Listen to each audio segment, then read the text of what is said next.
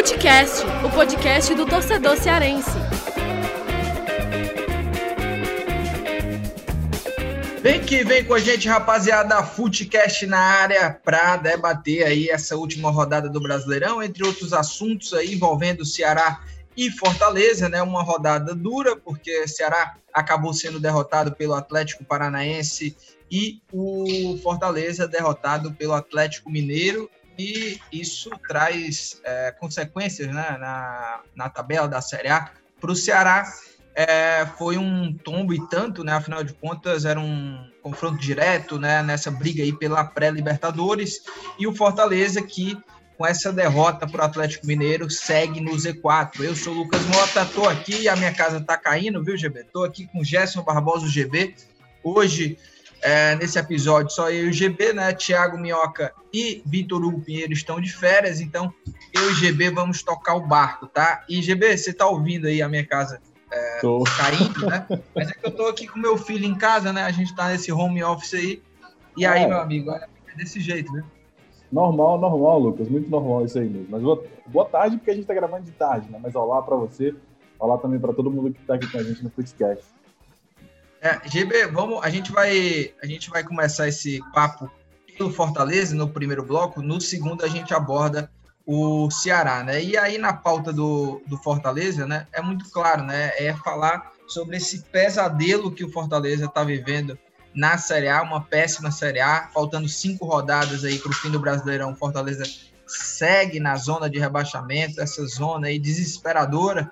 E claro, falar sobre os detalhes dessa derrota para o Atlético Mineiro e a sequência final do Fortaleza. GB, o Fortaleza que tem aí, uh, faltando cinco rodadas para o fim do Brasileirão, o, faz, tem aí o terceiro pior aproveitamento, né? De, desse segundo turno da Série A, né? Só está à frente ali dos, dos dois lanternas. E aí, GB, eu te pergunto, tem ainda dá para acreditar nesse Fortaleza aí, faltando cinco rodadas, essa, esse, dá para acreditar que o Fortaleza vai conseguir se salvar, GB? Pois é, Lucas. É uma situação que a gente já vem abordando aqui, inclusive com alguma frequência, né? Essa situação de saber se o Fortaleza vai ou não é, se salvar é, do rebaixamento. Né? Eu já falei aqui por diversas vezes que é, o Fortaleza, para mim, não cai. Eu sigo acreditando nisso.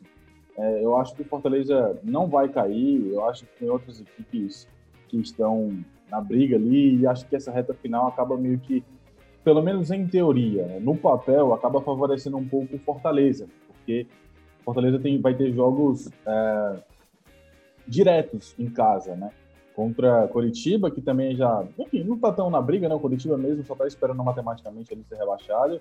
E tem também o Vasco e também o Bahia. Né? Dois jogos, três jogos, na verdade, que o Fortaleza precisa vencer três jogos que o Fortaleza precisa pontuar, o máximo de pontos Nove pontos é o ideal, mas acho até que se for sete, dá para levar, né? E aí, por isso, eu continuo achando que o Fortaleza é, não vai cair. Eu acho que o Fortaleza deve conseguir alguma coisa contra esses adversários diretos, principalmente por ser em casa.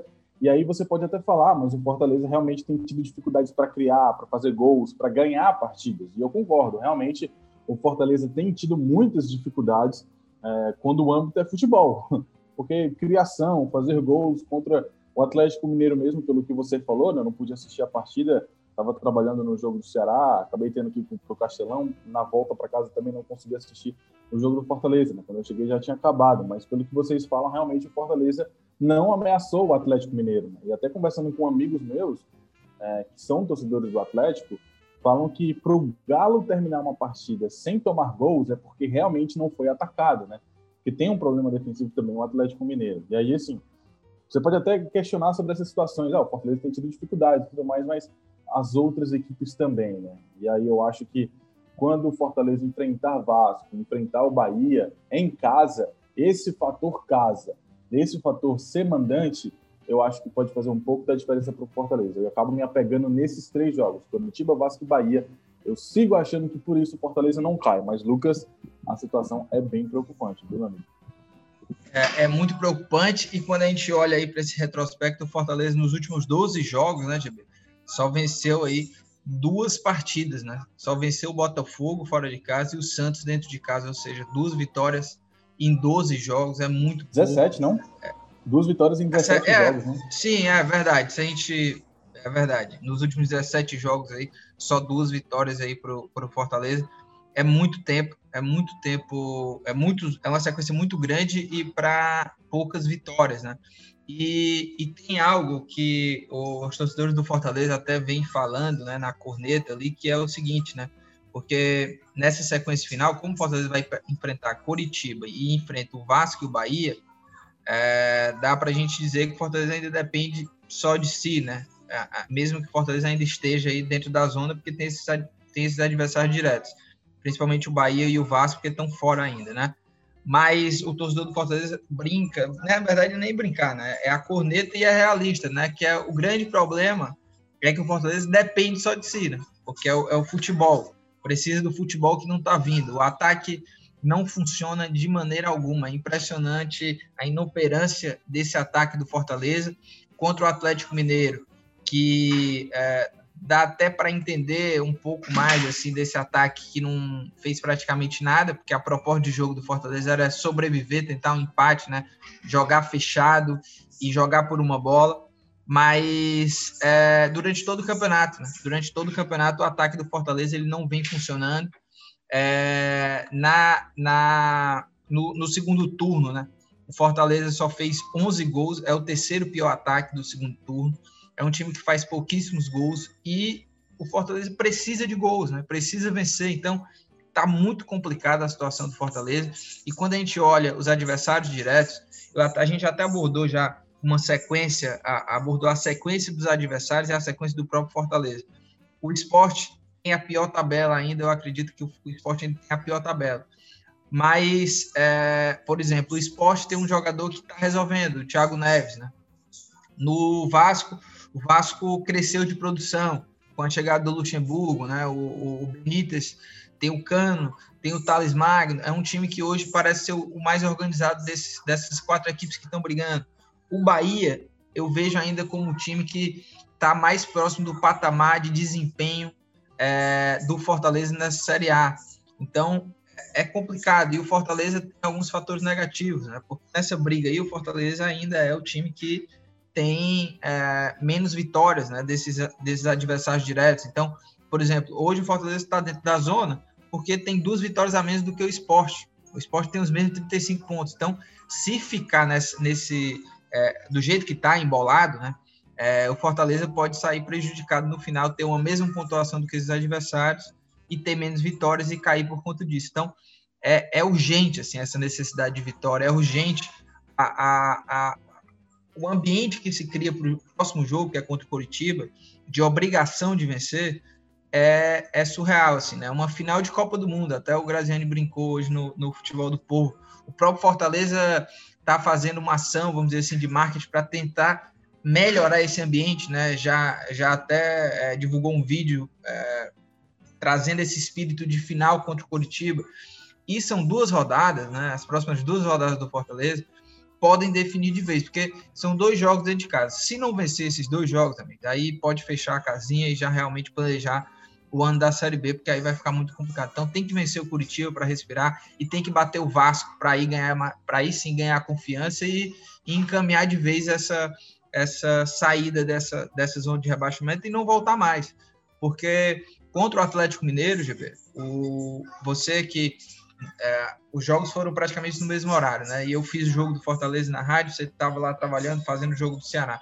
Contra o Atlético, a, a estratégia foi muito bem traçada e estava claro como era a estratégia, que era o que? Era um time totalmente fechado para jogar por uma bola. E no primeiro tempo isso funcionou muito bem. O time jogou num 5-4-1, né? Se defendendo. O, o Tinga e o Gabriel Dias, que foram titulares, né?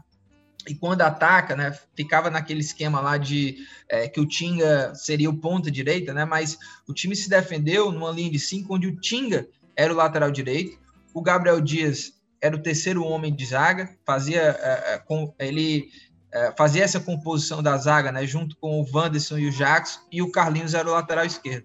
E aí na linha de quatro, né, do meio de campo, tinha o Luiz Henrique, que estreou pelo Fortaleza na Série A, né, num profissional. É, tinha Ronald, Felipe e o David.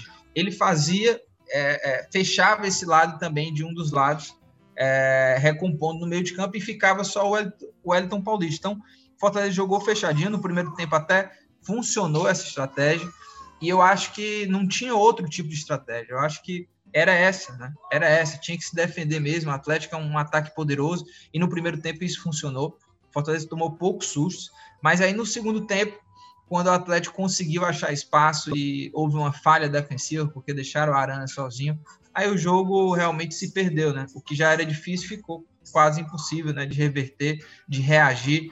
O time ainda sofreu um segundo gol, né? De pênalti ali, o Vargas bateu, o Felipe Alves defendeu e a bola voltou nos pés do, do Vargas, ampliou e aí ficou muito difícil, né? Ficou muito difícil. E a, o time ainda reagiu, né? Teve o pênalti lá do Oswaldo. E eu volto até a falar que o Oswaldo perdeu, né? O pênalti. E eu volto a falar o que eu disse no futebol do povo. É, além do desempenho, tem um aspecto psicológico do time e do e, e isso tudo abala a confiança. São episódios característicos, assim, né? Específicos que é, fazem o torcedor, o próprio time, duvidar se realmente vai ter capacidade de reverter a situação. Porque nos últimos três jogos, o time é, cometeu pênaltis, nos últimos dois, teve dois pênaltis e desperdiçou os dois, né?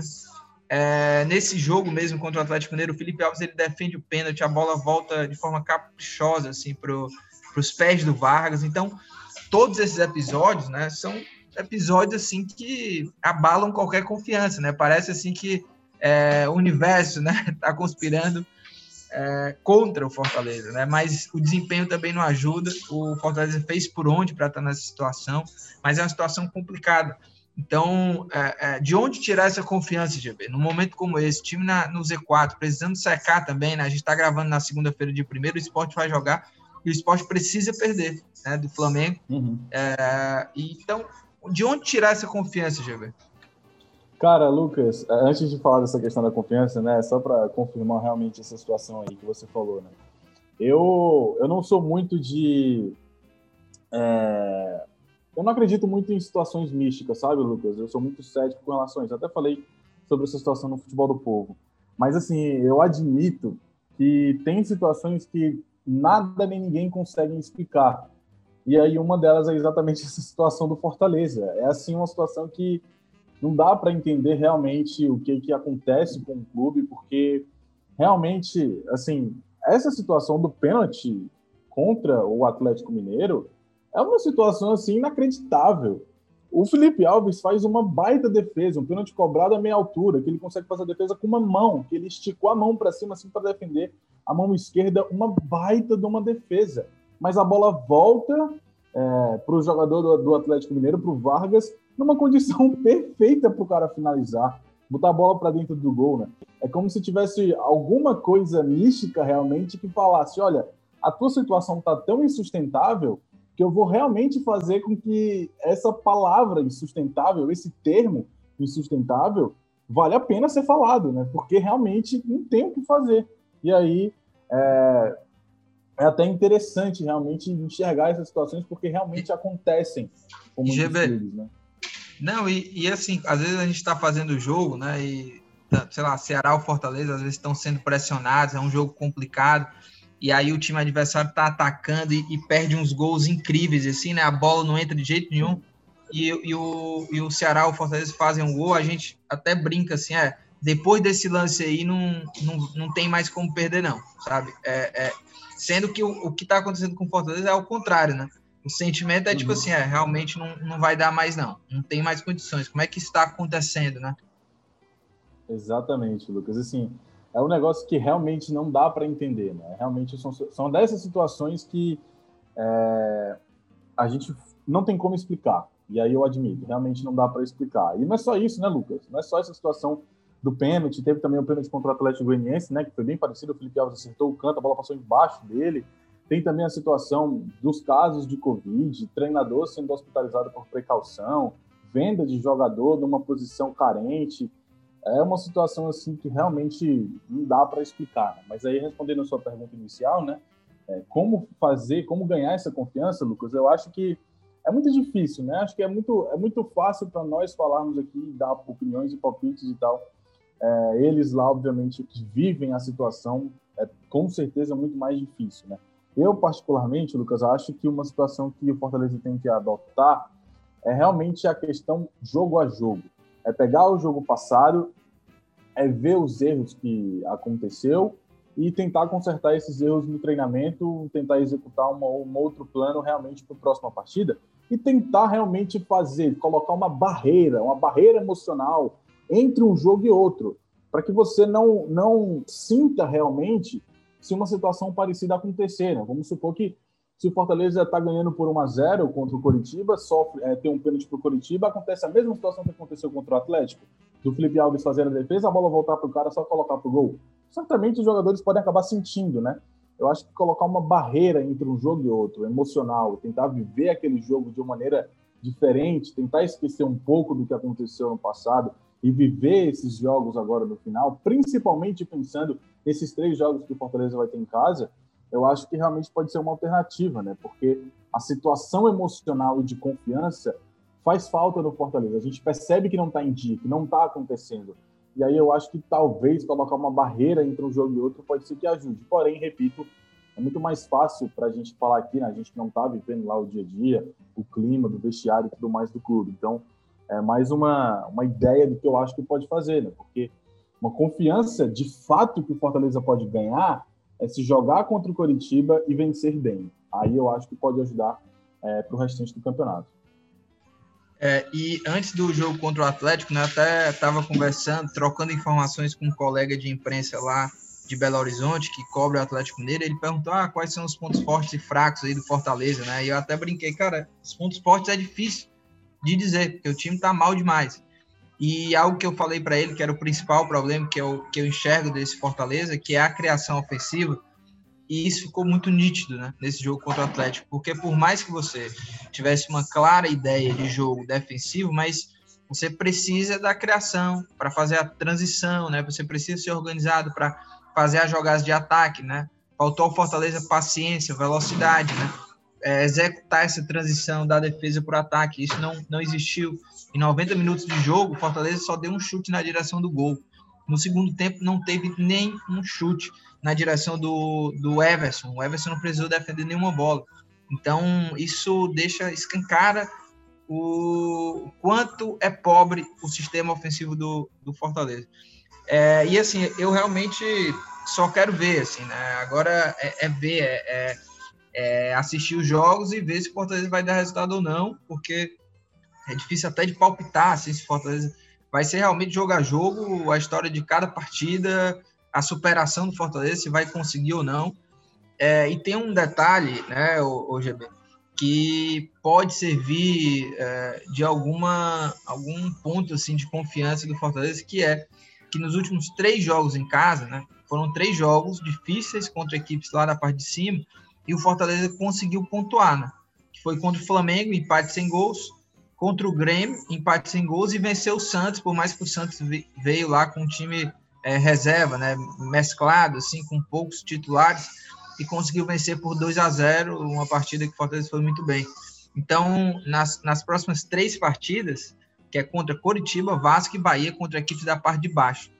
Então, é, dá para tentar e acreditar né, nesse Fortaleza, porque pelo menos dentro de casa o rendimento ele melhora um pouquinho, né? E quem sabe, né, é, o time não possa é, é, se, se superar diante de todas essas dificuldades e vencer é, essas partidas dentro de casa, né, GB? Pois é, Lucas. É uma situação que o Fortaleza também pode acabar se agarrando, né? Porque eu acho que assim, Lucas, se, se não tivesse tido aquela vitória contra o Santos, eu acho que a situação estaria muito mais desesperadora, né? Porque seria uma vitória em 17 jogos e essa vitória acontecendo só contra o Botafogo, né? Então, é, há muito tempo, ainda no turno passado, se eu não me engano. Não, não, no começo desse turno, no começo do segundo turno. Primeiro jogo, segundo jogo do segundo turno. Terceiro jogo, na verdade, do segundo turno, né? Então eu acho que, assim, o Fortaleza realmente é, poderia estar numa situação pior. E eu acho que esse jogo contra o Santos, essa vitória contra o Santos, pode dar uma sobrevida ao, ao, Fortaleza. Venceu o Santos, venceu em casa. E acaba sendo meio que é, um dos últimos jogos do Fortaleza em casa, acho que foi o último jogo né, do Fortaleza em casa como mandante, essa vitória contra o Santos, antes de, de. Foi, aí jogou contra o Atlético Goianiense contra o Atlético Mineiro, acabou perdendo fora de casa. São resultados normais para o clube que está lá embaixo da tabela, até porque enfrentar adversários mais fortes. Então volta a jogar em casa. Isso pode ser um trunfo para o Fortaleza, né? Pode ser realmente um trunfo essa vitória contra o Santos em casa para dar um pouco mais de confiança para você voltar a jogar como mandante, jogar na sua casa contra um time que você está melhor no campeonato, né? Que é o caso do Coritiba agora de quinta-feira. Então eu acho que realmente essa essa esse, esse, fator casa, né, pode ser importante para o Fortaleza na reta final. Eu acho que o Fortaleza precisa ter isso em mente e precisa utilizar isso a seu favor. E falta, GB, falta no Fortaleza os medalhões, né, os jogadores experientes chamarem a responsabilidade. Né? A gente vê no esporte, por exemplo, o Thiago Neves, né? É, você pode falar o que quiser do Thiago Neves, né? Mas ele tá chamando a responsabilidade lá no esporte. É o cara que tem feito os gols, né? Chamada a responsa é, feito declarações até fortes, né? Antes desse jogo aí do, do, do Flamengo, né? Ele até falou o seguinte, né? É, provocou lá o, o, Diego, né? Lembrou uma história com o Diego, né? O Diego do Flamengo. Ele disse o seguinte: o Thiago Neves abre aspas, aspas, né? É uma coisa que ele, Diego Ribas, né, sacaneou a gente, zoou no primeiro turno, só que eu acho que ele esqueceu que tinha um jogo da, de volta na ilha. Então a gente vai dar o troco e depois do jogo vai ser a minha vez, fecha aspas, o Thiago Neves, né? Então, o, o, lá no esporte tem esse jogador, né? O cara que chama a responsa lá, e no Fortaleza o Oswaldo, o Wellington Paulista, Paulão, esses caras têm que organizar esses bastidores aí, tem que fazer, é, chamar a responsa e, claro, render dentro de campo, né? E a sequência final do Fortaleza, para a gente encerrar o bloco, é Curitiba e Vasco dentro de casa, né? Os próximos dois jogos, Palmeiras fora, quem sabe um Palmeiras completamente desfigurado. Bahia dentro de casa e fecha a sua participação na Série A contra o Fluminense fora de casa. Então, a gente passa para o segundo bloco agora para a gente abordar o Ceará.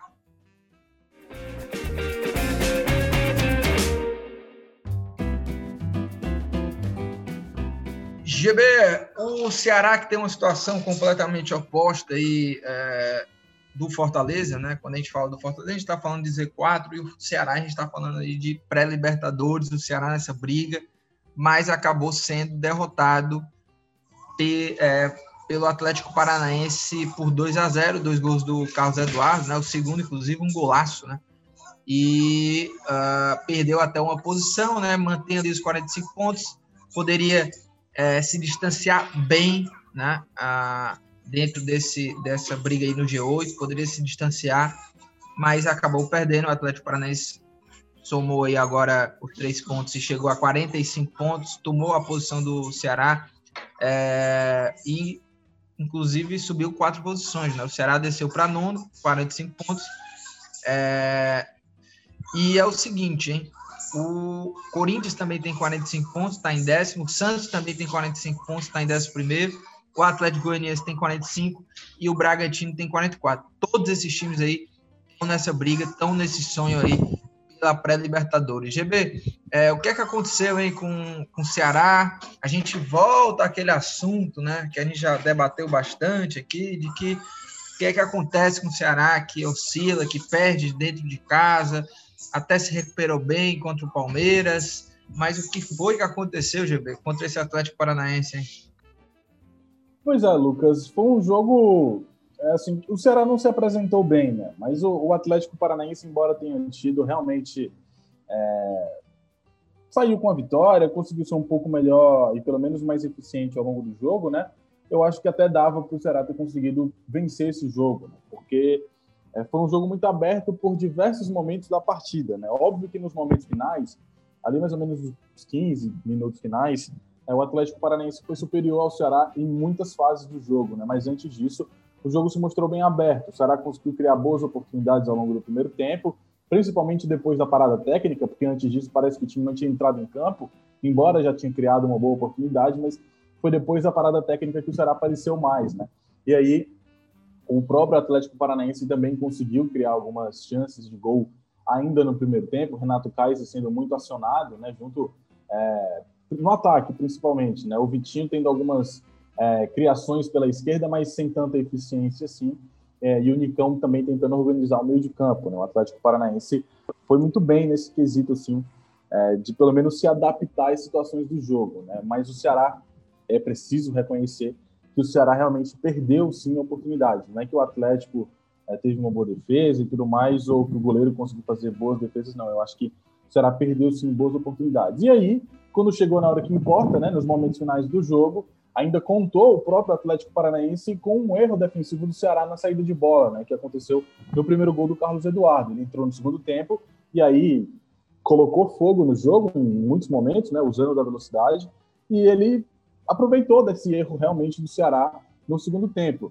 É, teve um erro na saída de bola, dois jogadores é, não se entenderam ali realmente na hora de sair a bola pela esquerda, no setor defensivo, ele quase chegou no meio de campo. O Carlos Eduardo foi lá entre os dois, roubou a bola, conseguiu avançar, passou por um marcador e conseguiu fazer o gol. Né? Então, é, méritos também do jogador, mas é preciso ressaltar é, essa falha é, defensiva do Ceará na saída de bola. Por fim, no momento final do jogo, veio o Carlos Eduardo para decidir num drible desconcertante ali para cima do Thiago Panhussá.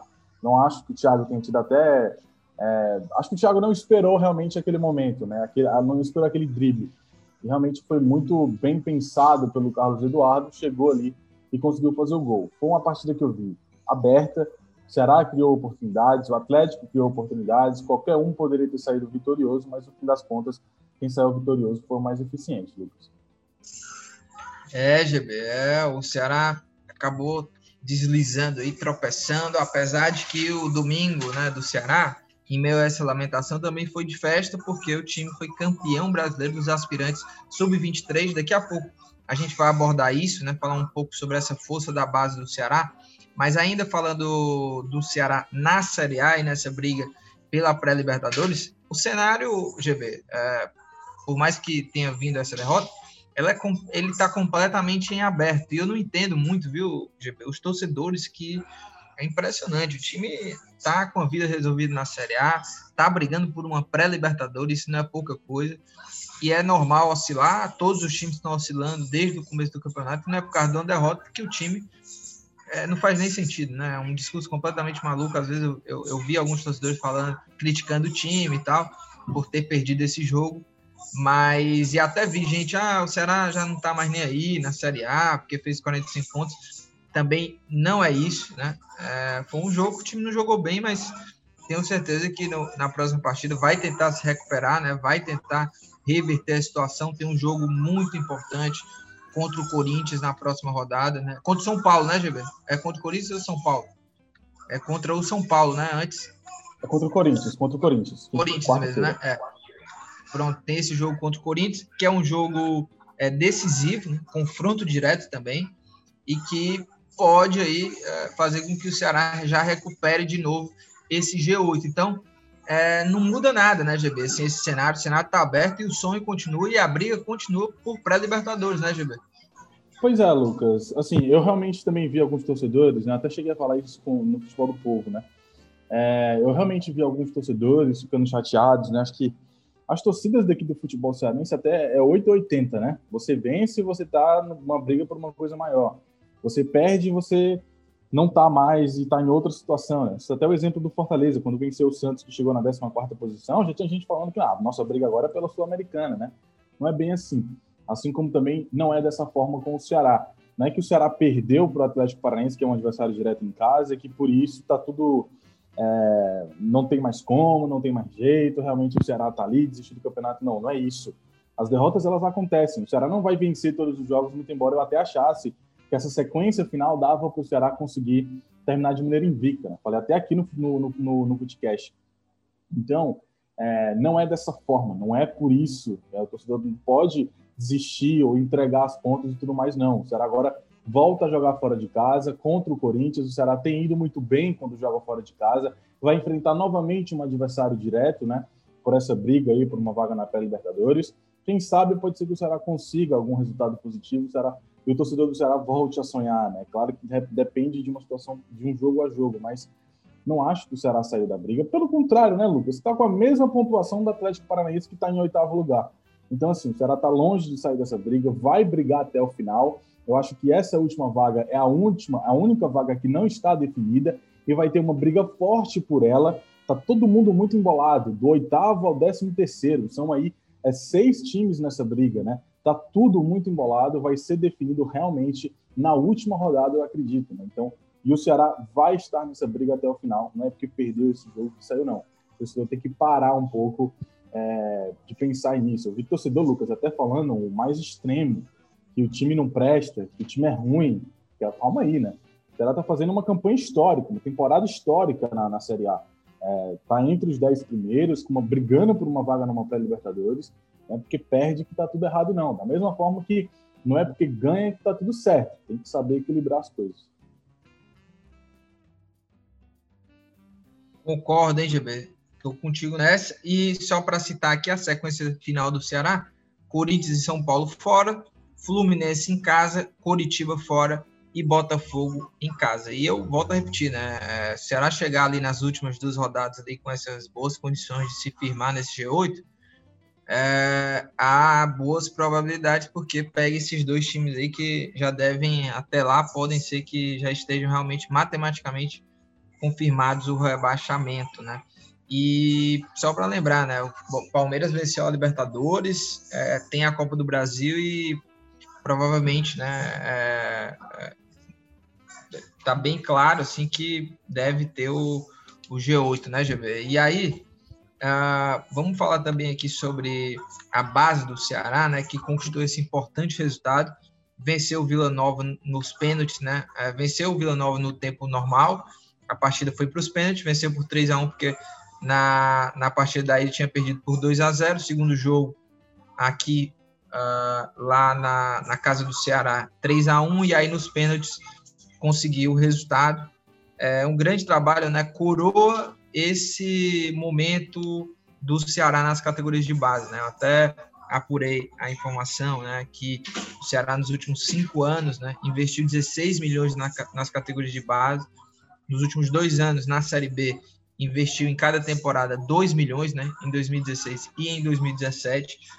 E 2018, né, a partir do momento que o Ceará foi para a Série A, que o Ceará passou a, a, a movimentar mais dinheiro, né, é, o Ceará dobrou esse investimento, né, passou a investir 4 milhões, é, investiu 4 milhões em 2018, 4 milhões em 2019, 4 milhões em 2020 e o previsto para 2021, né, essa temporada, é que sejam investidos aí 5 milhões na base alvinegra. E é resultado, GB, né, de muito trabalho e também desses investimentos, né? E aí vem esse título aí para coroar tudo isso, né, GB? Pois é, Lucas. O Ceará que, na verdade, começou esse processo de investir na base no início da década, né, basicamente. Acho que a década de 2010, né? Eu acho que realmente é, o, o, Ceará conseguiu iniciar esse processo ali quando adquiriu o CETEM e tudo mais. E ali iniciou todo aquele processo que acabou rendendo em bons nomes, né? O Felipe Jonathan, o próprio Arthur Cabral, é, o Felipe Jonathan, lateral esquerdo do Santos hoje, vice-campeão da Libertadores, jogando em alto nível, deve sair para a Europa em qualquer momento. O próprio Arthur Cabral, que já está na Europa, né? Então, bons nomes que o Ceará acabou criando nessas, nesses investimentos que fez na categoria de base. Entendeu que isso é fundamental para o time, né? E aí é, tem conseguido resultados. Em 2019 conseguiu até mais resultados, né? Porque foi campeão de muitas coisas, campeão de vários torneios de base, é, ganhou o prêmio, né, Lucas, de melhor base do Nordeste. E aí, ou de pelo menos a base mais vitoriosa do Nordeste. E aí na temporada de 2020 acaba sendo coroado com o título nacional, campeão brasileiro sub-23 do Ceará. Então é assim, realmente é um processo longo, a longo prazo, que o Ceará entendeu que precisa acontecer, que precisa ser investido. É, o CETEM lá, que é o CT destinado apenas para a base do Ceará, é um dos mais modernos do Nordeste.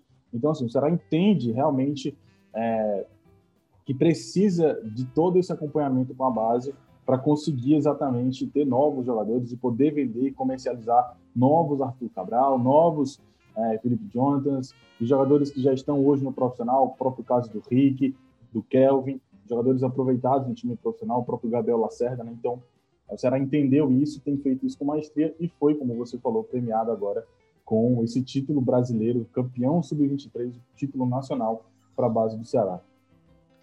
É, e a gente, você citou bem, né? A gente nos últimos anos aí viu bons jogadores serem revelados pelo Ceará e e também não, é, esses jogadores né, eles renderam tanto dentro de campo, né, no desempenho, ajudando a equipe nas competições, ganhando títulos e tudo, né, principalmente o Arthur e o Felipe Jonathan, mas também movimentando os cofres do clube, né.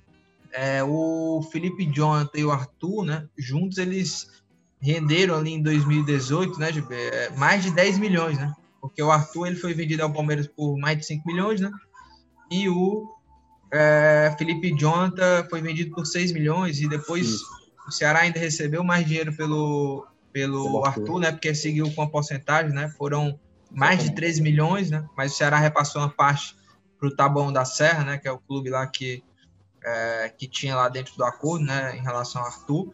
E ainda segue com uma porcentagem Sim. de 15%, né? Para uma futura venda. Entre outros jogadores, assim. Até, por exemplo, o Arthur, né? O Arthur, que está lá no Bragantino, foi revelado nas categorias de base do Ceará, né? Não, acho que não jogou no profissional, mas também o Ceará conseguiu é, lucrar com esse jogador também, né? Em vendas aí. E nesse, nesse Brasileirão, sub-23, né? O Ceará foi campeão brasileiro. É, do, desse elenco que venceu, tem nove jogadores, destaques aí, que são revelações mesmo do Ceará, né? Porque tem jogadores que, que formaram esse elenco que vieram de outros lugares, certo?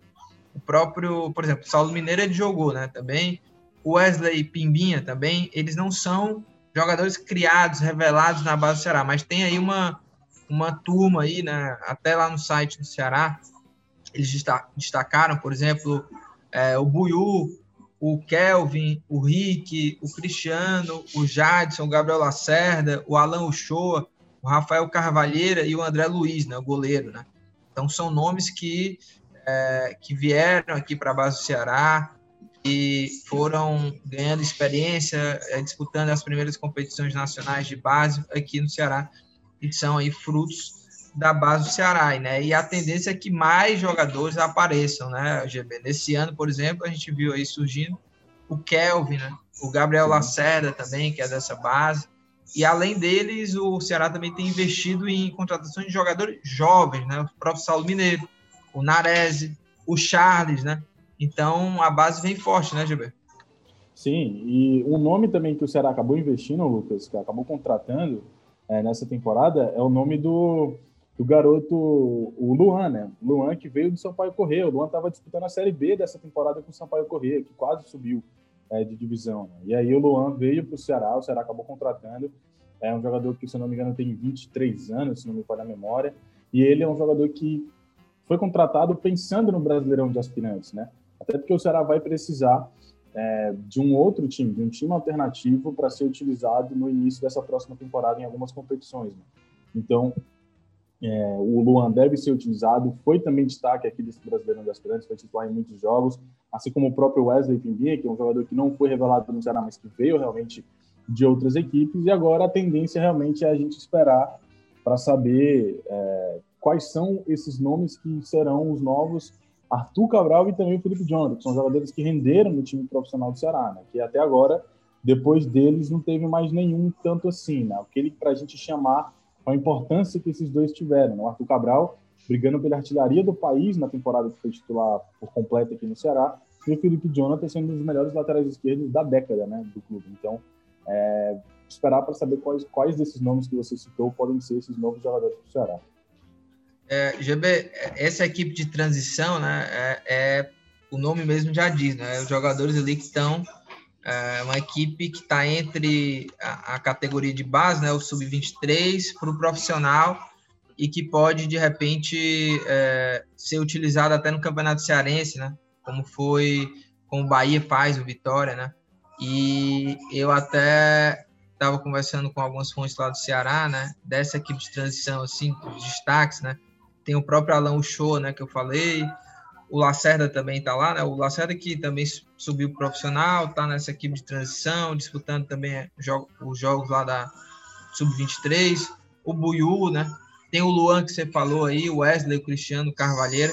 E tem o Giovanni também. Você sabe que posição esse Giovanni joga?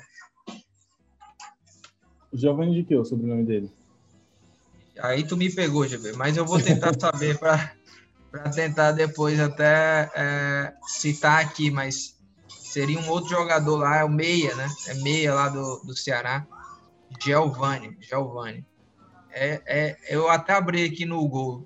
É, é, é ele mesmo, Giovanni, tem 21 anos, é meia aí do, do Ceará, também tá dentro dessa equipe aí. Esse eu confesso que eu não conhecia. Um, um jogador de meio de campo, um jogador de meio de campo que se espera muito é o Lucas Bessa, né? É, um dos jogadores, inclusive, que acabou sendo emprestado para o Guarani de Sobral naquela época do Campeonato Cearense, né? O Lucas Bessa também é um atleta que se espera muito dele. É, o, o Giovanni que é titular, ele foi titular aí nesse, nesse jogo aí do contra o Vila Nova, a escalação, né? Diogo Silva, Marcos Ítalo, Alain, Gabriel Lacerda, a dupla de zaga e Nailton. Aí meio de campo, Giovanni, Martin, Rafael Carvalheira e o trio ali mais ofensivo, Cristiano, o Saulo Mineiro e o Wesley Binha, né? E ali no, durante o decorrer do jogo, né? Entraram o Luan, o Rick, Thiago Silva, Jadson Silva e o André Magno. É isso, viu, GB? Uh, a gente vai encerrando aqui nosso papo de Ceará e a gente vai já passar para as dicas aleatórias.